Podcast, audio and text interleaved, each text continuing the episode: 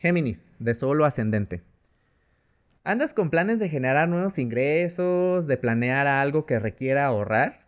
¿O simplemente eh, invertirte más atención y más tiempo a ti mismo o misma?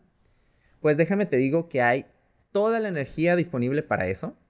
Cual sea que sea tu situación financiera, Venus te da toda la energía disponible para pensar y planear cómo generar mejores ingresos. Así que pilas ahí, Géminis, pilas, pilas. La luna llena en Acuario del lunes 3 de agosto ayuda a cerrar el ciclo de algún trámite legal o el, aceleramiento de este. O también el acercamiento de alguien que estaba distanciado. Aprovecha el sol eh, en Leo en tu zona de la comunicación para ser generoso con tus palabras.